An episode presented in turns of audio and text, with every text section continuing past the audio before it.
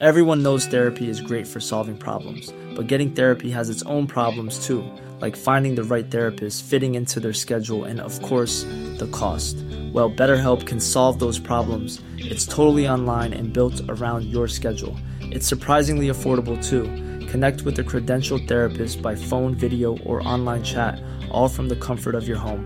Visit betterhelp.com to learn more and save 10% on your first month. That's BetterHelp, H E L P. This is Paige, the co-host of Giggly Squad, and I want to tell you about a company that I've been loving, Olive and June. Olive and June gives you everything that you need for a salon quality manicure in one box. And if you break it down, it really comes out to $2 a manicure, which is absolutely insane. It's also so easy to get salon worthy nails at home with Olive and June. The difference between how your nails used to look when you did them yourself and now with the Manny system is a complete game changer. The best thing about Olive and June too is it's a quick dry, dries in about one minute, lasts for five days, and full coverage in up to one to two coats. Visit oliveandjune.com slash perfectmanny20 for 20% off your first system. That's oliveandjune.com slash perfectmanny20 for 20% off your first system.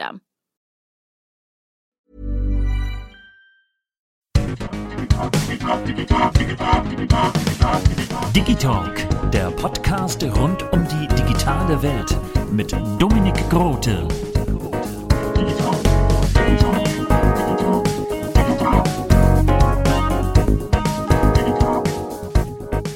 Darf ich dir meine Karte geben? Digitalk mit Dominik Grote. Der Podcast rund um die digitale Welt. Kontakt at digitalk.de. Mir ist gerade ein Schauer über den Rücken gelaufen. Und damit herzlich willkommen zu einer neuen Folge von Digitalk. Heute habe ich Tim Grobe zu Gast. Er ist Schauspieler und Synchronsprecher. Und Ja. alle drei Fragezeichen-Fans haben gerade aufgehorcht. Erstmal, hallo Tim, wie geht's dir? Hey, kalt, wunderbar. Es ist matschig und kalt in Hamburg, aber mir geht's gut, wunderbar. Schön, dass wir das hier machen, freue ich mich. Ich freue mich auch sehr. Und erstmal da ein ganz großes Dankeschön an Heike Diene, Körting. Wir dürfen nämlich hier im Studio aufnehmen. Ja, wo wir gerade bei den drei Fragezeichen sind. Du hast ja gerade Dr. Schaltern aus der Dunkle Taipan nachgemacht. Äh, Wie, wie hast du die Rolle eigentlich angelegt? Wie kam es dazu? Mm, Ja, so viel Freiheiten hatte ich der ja nicht. Der ist ja, das hat ja Lutz McKenzie gemacht, eigentlich in der singenden Schlange damals. Und das heißt, er hat schon, gerade für die Fans, hat er ja schon eine Vorlage. Und so viel Variationen kann man da nicht machen. Der ist sehr viel höher als ich angelegt. Und im Zuge dessen, dass ich den ähm, Fluch des Rubins gesprochen habe, habe ich das so ein bisschen versucht zu mischen und versuchen, den ein bisschen dämonischer zu machen. Zumal der in der Live-Variante, äh, da muss das dann knallen. Da ist dann nicht, du sprichst 20 Sekunden und blätterst dann 20 Seiten weiter. Also das muss schon funktionieren. Besonders für den Showdown. Und deswegen habe ich mich da so ein bisschen eigentlich an den, äh, wie hieß der noch, Rama Sidri Randur eher orientiert als an den Lutz McKenzie, aber das versucht so ein bisschen zu verbinden. Du hast es ja gerade auch zum Besten gegeben. Ich hatte wirklich Gänsehaut.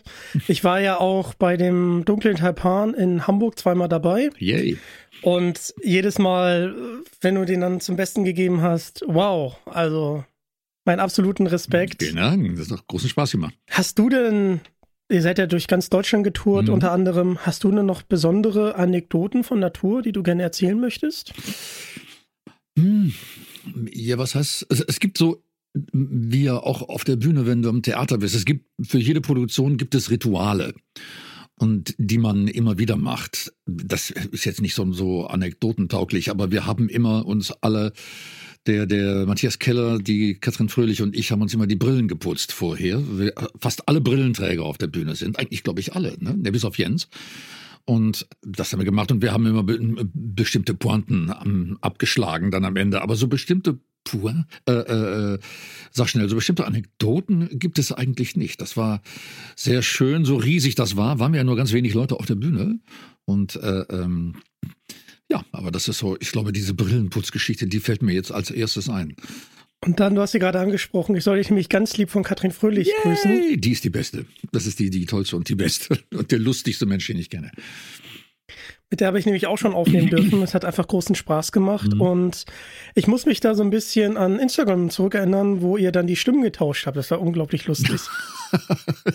das hat Spaß gemacht, ja, ja. Das war natürlich die Idee äh, von, von, ach Gott, fällt mir der Name wieder nicht ein, die, die, äh, ähm, die Tochter von Olli. Und das hat wirklich Riesenspaß gemacht. Und Katrin und ich waren in dieser ganzen Tour, so, wir haben die ja geteilt, die wurde ja Corona-mäßig, wurde die ja sozusagen zwangsunterbrochen. Und dann haben wir die äh, wir haben genau mit unserem Humor und den Ritualen genau wieder da äh, äh, angeschlossen, wo wir aufgehört haben. Das ist, wir waren ein sehr, sehr, sehr, sehr, sehr, sehr lustiges, gutes Team auf jeden Fall.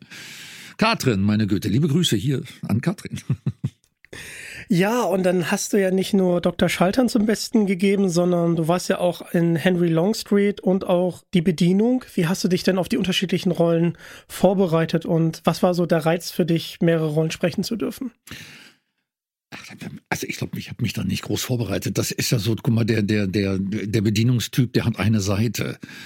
Und das ist ja auf der Tour, du hast es ja gesehen, du trittst also aus dem Dunkeln auf und gehst wieder ab und liest es ab. Also irgendwas musst du da, das ist so mein Wunsch immer gewesen, irgendwas Spezifisches äh, äh, äh dir einfallen lassen. Die Regie hat das Gott sei Dank zugelassen, äh, muss ich auch sagen. Also der hätte ja auch sagen können, kommt gar nicht in Frage, ich mache jetzt das, was ich hier will.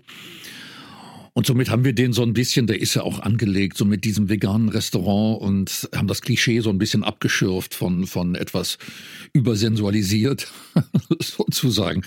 Und habe dann da versucht, wirklich da irgendwie noch so zwei Comedy-Punkte rauszuholen, dass der nicht nur so einfach auftritt und wieder abgeht. Das hätte ich langweilig gefunden.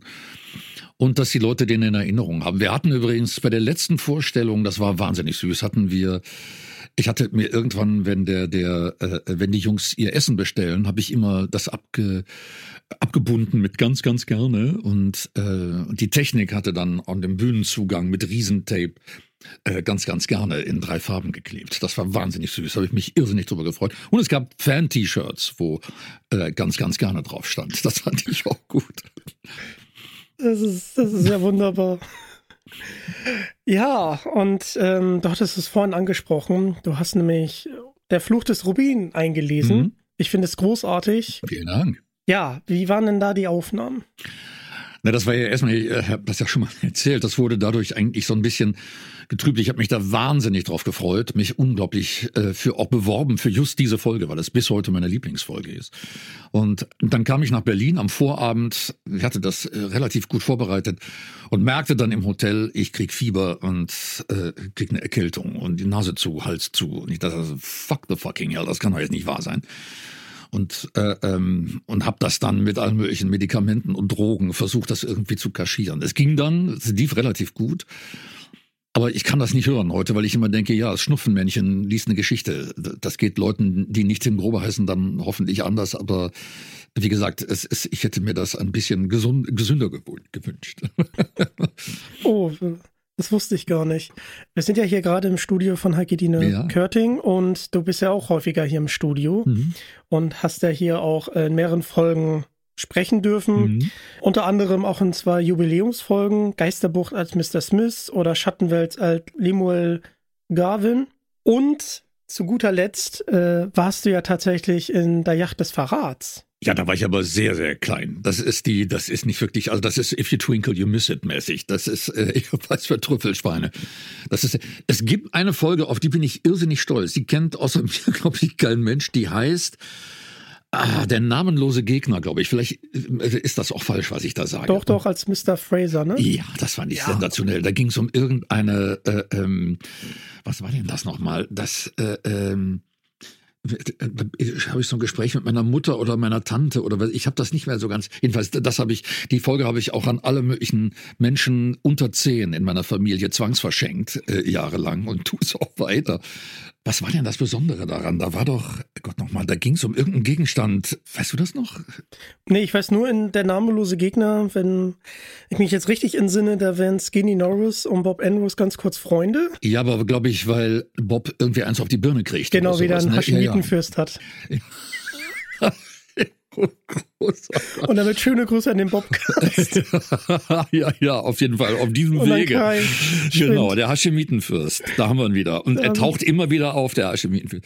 Aber was war denn da beim namenlosen Gegner? Wir müssen dann nachher, wir müssen ins Archiv und müssen da einmal gucken. Da ging es um irgendeinen Gegenstand, den ich jetzt vergessen habe. Wollen wir den Hashemitenfürst überspringen? ja, wir überspringen den Haschemitenfürst. Ähm, du hast ja gerade gesagt, Fluch des Rubins ist deine Lieblingsfolge. Absolut, immer noch, ja, ja. Das heißt, äh, du hörst auch selber Hörspiele. Nee, ich höre, äh, das ist wirklich so. Ich höre eigentlich gar keine Hörspiele. Ich höre drei Fragezeichen. Und höre, äh, das erschüttert immer viele Fans, höre die alten Folgen und zwar mit, also so, dass man die auswendig kann.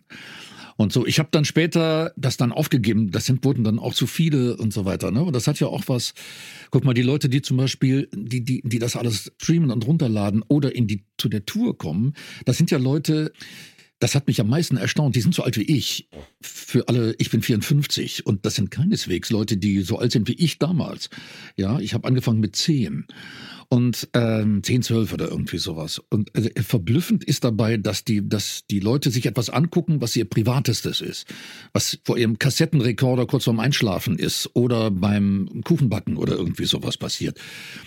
Und äh, ich habe gehört, es gibt äh, so zwei Damen, die backen fantastische Kekse zum Beispiel und die äh, hören dann äh, die drei Fragezeichen etwa. Aber das ist die so und das ist das Besondere für mich auch, dass ich höre Hörspiele auch, um mich daran zu erinnern. Und Folge 219 oder sowas, das ist, da bin ich dann zu weit weg. Ne? Ich höre das trotzdem, ne? aber nicht in so einer manischen Wiederholung wie Fluch des Rubin oder Super Papagei oder Silberne Schlange oder Karpatenhund oder dergleichen. Ja, da muss ich nochmal gleich Bezug zu nehmen. Der Fluch des Rubins, Mhm. da ist ja auch Stefan Kreschinski als August August zu hören. Mhm. Schöne Grüße, hat auch großen Spaß gemacht, mit ihm Mhm. zu sprechen. Und die singende Schlange ist natürlich die wunderbare Katrin Fröhlich. Da ist sie wieder, die Katrin. Eigentlich ist das hier ein Podcast über Katrin Fröhlich, merke ich gerade. Ne? So ein bisschen. Ähm, und die gut. beiden Damen, die möchten wir natürlich grüßen, Silke Unbedingt. und äh, Claudia. Fantastische Kekse. Absolut. Die haben übrigens auch, äh, es gibt hier in Hamburg, mache ich einen Abend äh, über den Eurovision Song Contest. Und die beiden kamen tatsächlich mit P Paketpäckchen in Form dieses, dieses verrückten Herzens von dem, dieses Eurovision-Logo in allen möglichen Regenbogenfarben. Vielen Dank dafür.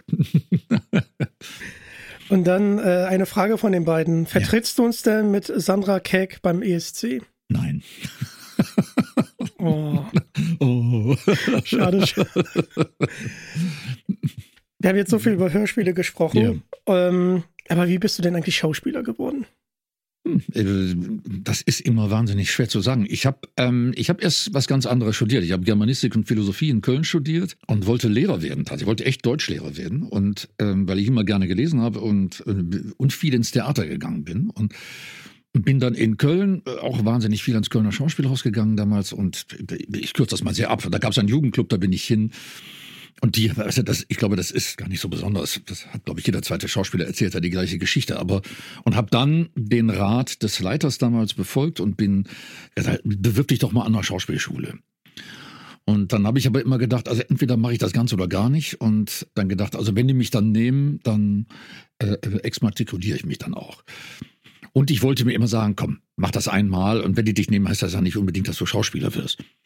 Genau, dann habe ich mich äh, wie vorgesprochen und dann haben die mich in Berlin damals äh, äh, genommen und ähm, ja, dann gab es aber nie einen Unterbruch. Dann kam ein Theater nach dem anderen und dann war das, ja, und dann war ich dann halt, irgendwann musste auch ich ak- akzeptieren, dass ich kein Deutschlehrer werde, sondern Schauspieler.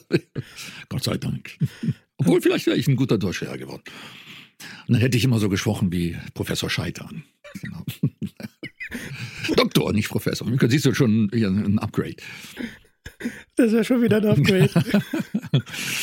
und dann bist du tatsächlich auch Synchronsprecher. Mhm. Und äh, man hört dich auch in Naruto unter anderem als Mhm. Onuki.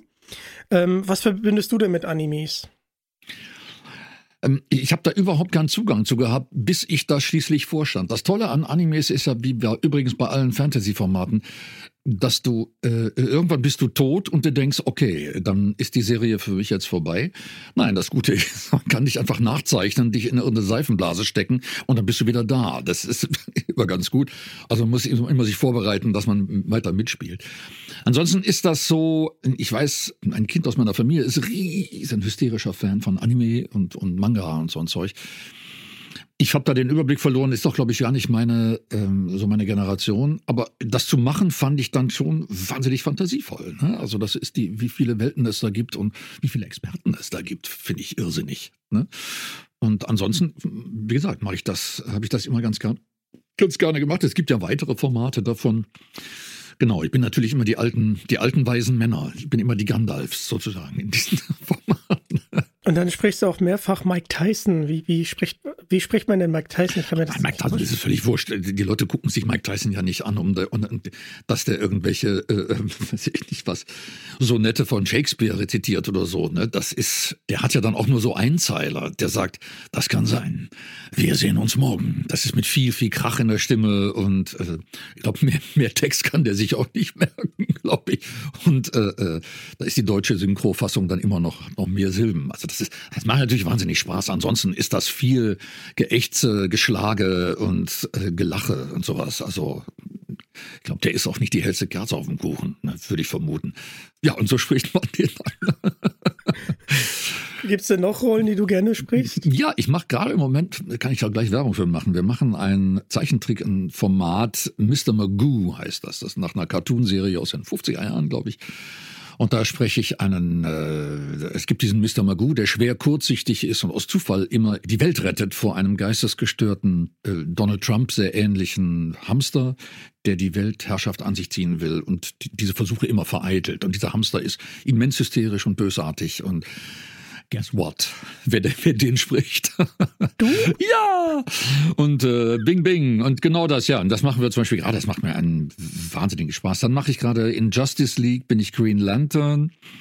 Das macht auch Spaß. Das ist ein ganz cooler Typ und äh, völlig emotionslos und äh, so, ne, so diese. Aber es ist natürlich immer die, diese dunkel gefärbten Sachen. Ne?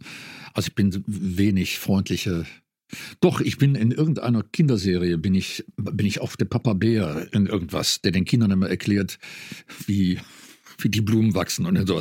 Das ist für kleine Kinder. Ne? Aber es ist auch viel Gebrumme natürlich. Aber es macht sehr großen Spaß. Das ist schön. Ich muss auf jeden Fall unbedingt in die Serie reinschauen. Macht das, das macht, das macht vor allen Dingen süchtig. Man kann das auf YouTube auch gucken und kann, kennst das ja mit den Algorithmen. Man sitzt dann, oh, es ist halb vier morgens und äh, hat dafür aber 20 Folgen gesehen. Das macht großen Spaß. Ja, und jetzt haben wir auch Winter. Also man hat jetzt nicht so das Bedürfnis, immer rauszugehen. Genau, man hat eine Ausrede drin zu bleiben. Genau.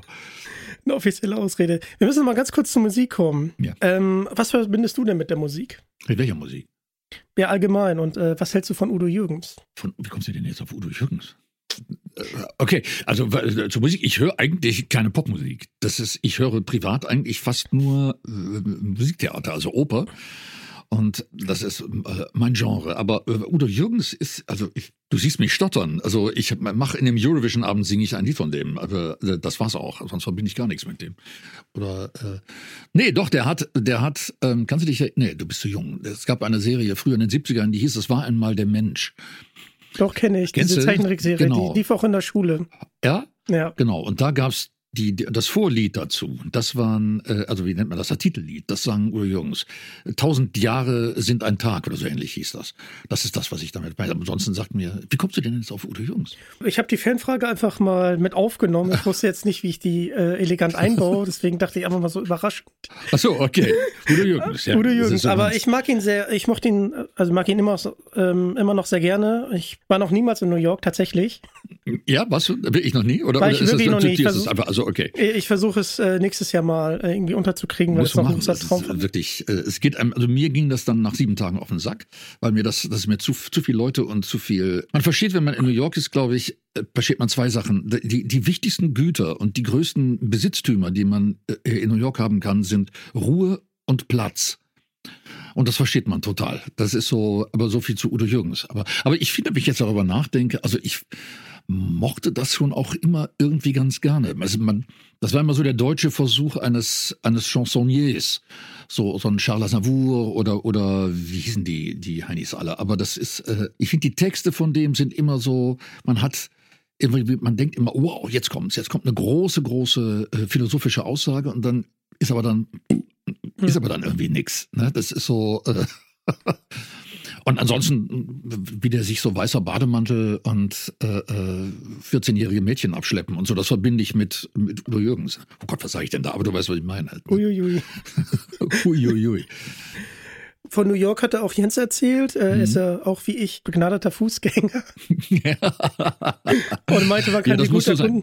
das musst du sein in New York, wirklich. Das Problem ist, du musst permanent zur Toilette. Ne, und du, in New York, du darfst nirgendwo, du darfst nirgendwo, also hier, es gibt nicht so den Baum sozusagen. Ne? Und äh, du kannst dann bei Starbucks dich anstellen, auf die glorreiche Idee kommen, aber dann pro Filiale äh, 160 andere Leute auch. Und das ist ein bisschen das. Aber äh, wann, wann fliegst du nach New York? Muss ich mal gucken, wie ich das einplane, weil ich jetzt im Januar auch ein bisschen unterwegs bin. Aber ah, Ausrede, Ausrede hin. Hin. es gibt auch keine perfekte Jahreszeit, einfach hin. Achso, das wäre nämlich meine nächste Frage gewesen diesbezüglich. Äh, Gibt es denn ein Land, was dich besonders reizt, wo du gerne hinfliegst? Wo ich gerne hinfliege oder wohin fliegen würde, meinst du? Hm, geht auch beides. Hm, also ich glaube, ich bin, das klingt jetzt so piefig, also ich liebe ja Holland. Ich bin ein riesen Holland-Fan. Ich liebe die Niederlande und zwar von, von oben bis unten. Das ist ja schnell gemacht. Ich liebe die Sprache sehr. Ich komme aus dem, aus dem Niederrhein, bin, darum ist mir das, das Idiom auch vertraut. Aber ansonsten, ich will irgendwann noch mal nach Island. Ich war da mal immer nur zum Umsteigen, um nach New York zu fliegen mit Iceland Air. Aber gut, Flughäfen sehen alle gleich aus, von so gesehen. Und nur, dass die Bedienungen da bei den Duty Frees alle weiß-blonde Haare haben. Aber ja, und ich möchte irgendwann mal äh, nach Japan. Da muss ich irgendwann mal hin. Ich weiß zwar nicht, was ich dann da machen soll, aber als Opernliebhaber, aber äh, äh, das kriegen wir schon hin. Äh, mit Holland verbinde ich viel, weil ich bin damals mit einem Katamaran mit meiner Familie damals äh, immer um, um das Eiselmeer geschippert. Mhm, mhm. Wow, okay, ja. Da sind wir gut rumgekommen, also ja. Rotterdam, Den Haag, haben da halt angelegt, ja. war halt spannend. Und da gibt's eine witzige Anekdote, wir waren in Amsterdam ich konnte damals noch nicht schwimmen. Ich hatte halt meine Schwimmweste um und dann hatte ich halt so. Wie alt warst du da? 22. Sechs tatsächlich. Ah, okay, okay, das geht. Na, und danach habe ich auch das äh, Seepferdchen gemacht. Jedenfalls waren wir dann so einem Kanal und dann war ich so auf dem Schlauchboot. Und ich hatte früher, ich weiß nicht warum, aber ich dachte früher, wenn die äh, Brücke, die sich ja so öffnet, damit genau, das Schiff ja, durchkommt, ja, ja. dass wenn ich darüber gehe, dass die Brücke dann aufgeht. Ah, okay. Ja, ja. Und dann äh, hast du gehofft oder hast du befürchtet? Hat, hatte ich befürchtet. Ah, okay. Mhm. Und dann äh, wollte ich halt zum Katamaran und dann bin ich halt ins Wasser und habe mich, ich weiß nicht, wie ich mich fortbewegt habe, mhm. aber habe ich es irgendwie geschafft, war natürlich komplett klitschenass. Mhm. Ja, heute ist es eine Anekdote, aber damals. aber komischerweise sagst du, dass du das befürchtest. Mein Wunsch war immer, wenn die Brücke sich öffnet, dass ich das irgendwie hinkriege, auf dieser Brücke zu sein. Weil das wollte ich immer unbedingt, meine Eltern immer gesagt, nein, das kannst du auch gar nicht, weil du sind ja vorher Leute, die das irgendwie sortieren und die da aufpassen und so. Und ich wollte das, im Prinzip will ich das eigentlich heute noch eigentlich will ich auf diese Brücke, wo diese Boote durchfahren. Nein, aber ich liebe, ich liebe ich die Niederlande und ich liebe ähm, nicht nur Amsterdam, sondern auch die eher faden äh, Flachlande. Also mein, mein, es gibt einen Autor, einen Krimi-Autor, der heißt Matthijs Deen. Den empfehle ich, also D-E-N. Den empfehle ich jedem im Moment. Das ist der beste äh, Krimi-Autor im Moment. Also, äh, wie gesagt, das klingt nur immer so wahnsinnig unwagemutig, wenn man sagt, welches Land bereist du gerne? Und du sagst Holland. Das ist so, als würde ich sagen Wilhelmsburg oder sowas. Ne? Das ist, fetzt nicht so. Aber es ist so, auf jeden Fall. Äh, schön. Ja, Japan möchte ich auf jeden Fall auch noch hin. Ähm, Island auf jeden Fall. Ich habe da immer ganz nette kleine Ausschnitte auf YouTube gesehen. Also du meinst Island jetzt? Ja. Das einzige Problem ist Leute, die, denen du das erzählst und die sagen, ja, ja, wir sind, wir fliegen einmal im Jahr nach Island. Das sind dann auch immer Leute, die erzählen dir davon, dass sie die Bäume umarmen und und das war Gras wachsen hören und äh, auch auf Altisländisch dann Lieder singen und so weiter. Und da kriegt dann immer so ein bisschen nasse Hände und denkt, oh Gott, wie komme ich hier weg? Also so ungefähr. Mhm. Ne? Also man, offenbar muss man den Zweig von Tourismus dann ziemlich schnell meiden, aber um seine Ruhe zu haben. Aber wahrscheinlich Björk kommt ja auch aus Island und ich hoffe mal, die umarmt keine Bäume. Obwohl, ich bin mir nicht so sicher. oh.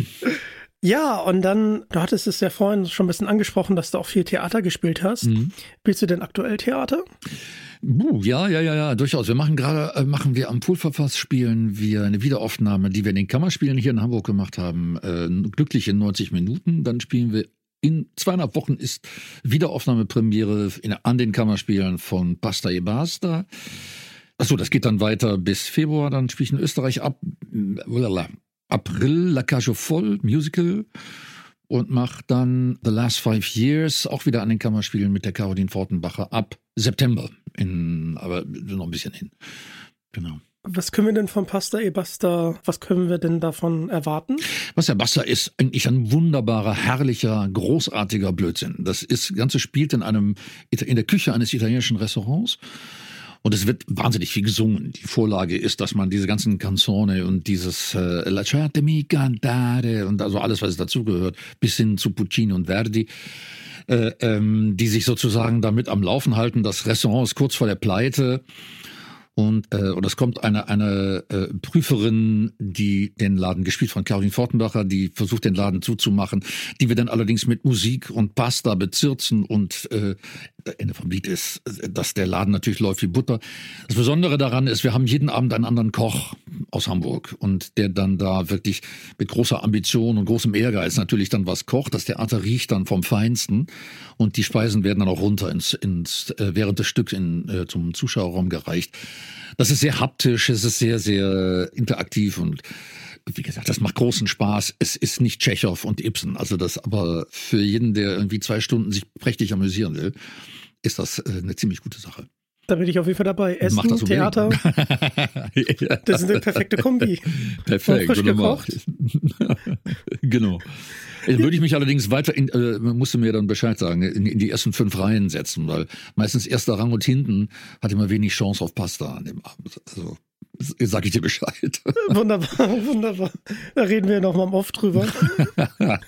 ja, du hattest jetzt gerade die Serie angesprochen, das Theaterstück. Gibt es denn noch Projekte, auf die wir uns in naher Zukunft freuen dürfen? Ja, du meinst im, vom, vom Schwächen? Oder was meinst du? genau. Naja, wie gesagt, also ich meine, nächstes Jahr Kammerspiele ist ziemlich viel. Last Five Years ist ein Musical für zwei Personen. Das ist ein, ein Mann und eine Frau, die eine Beziehung durchleben ist jetzt nicht so die Komödie. Und das Besondere an dem Stück ist, ähm, äh, das Stück wird von hinten nach vorne erzählt. Das beginnt mit der Trennung und clustert sich auf bis zu dem Tag, als sie sich kennenlernen. Und das ist ziemlich gut gemacht. Die Musik ist sensationell. Äh, äh, Jason Brown heißt die, äh, hat die geschrieben und ähm, wahrlich nicht einfach zu singen. Und das wird eine tolle Sache. Und wie gesagt, das ist ab August. Bassa Bassa läuft und äh, genau. Und ansonsten, ich meine, un unterrichte an der Musicalschule, also wenn du willst, gehst du in meine Klasse und, und ich zieh dich über den Tisch. Gucken wir mal. Ja, genau. Ich äh, kann leider überhaupt nicht singen. Muss auch nicht. Ich unterrichte Schauspiel. Ob du singen kannst oder äh, nicht, interessiert mich da nicht. Ja, aber hört sich interessant an. Da gucke ich auf jeden Fall vorbei. Bei mir, das kann ich ankündigen, äh, Röttger Feldmann kommt. Da mhm. bin ich am 16.01. bei ihm zu Hause. Und dann bin ich mal ganz gespannt, wie das Interview wird. Ähm, da hat er jetzt neue Werner-Comics veröffentlicht, darüber mhm. reden wir natürlich. Und ja, freue ich mich drauf. Mhm. Dann schauen wir mal, was das Jahr noch so bringt. Mhm. Pasta e Basta werde ich mir auf jeden Fall auch. Mach das unbedingt. Sag mir Bescheid wegen Karten. Auf jeden Fall. Mach ne, ich. Wie viel du brauchst. Ja, und damit kommen wir so langsam zum Ende. Und damit schöne Grüße aus dem Studio von Heike Dine Körting. Mhm. Hier mit dem wunderbaren Tim Grobe. Es hat großen Spaß gemacht. Vielen Dank, mir auch. Deine Karte darf ich behalten, ne? Natürlich. Digitalk von mit Dominik Grote. Genau. Und ich mag natürlich deinen Nachnamen, ne? Immer hier falscher Konsonant am Ende, aber Sehr gut. Ja, das ist der Weg. Danke, dass ihr Teil davon seid. Abonniert uns hier auf äh, Spotify und an anderen Plattformen. Schaut auf jeden Fall bei Tim Grobe dabei äh, vorbei. Hast du Social Media, wo man vorbeischauen nein, kann? Nein, und das wird auch so bleiben. Aber auf jeden Fall geht ins Theaterstück, geht ins Musical. Sag mir noch einmal bitte die Serie, die wir uns angucken. Mr. Magoo. Magoo, M-A-G-O. Genau. Den Mr. Magoo spricht der Matthias, äh, Matze Klimser, also Matthias Klimser, vielen bekannt aus dem Fernsehen. Und der äh, Mr. Fizz, also der geistesgestörte äh, Hamster bin ich, Tim Grube. Was auch sonst. Wunderbar. Ja, das ist der Weg. Danke, dass ihr Teil davon seid und wir hören uns in der nächsten Folge wieder. Bis dann. Ciao. Tschüss.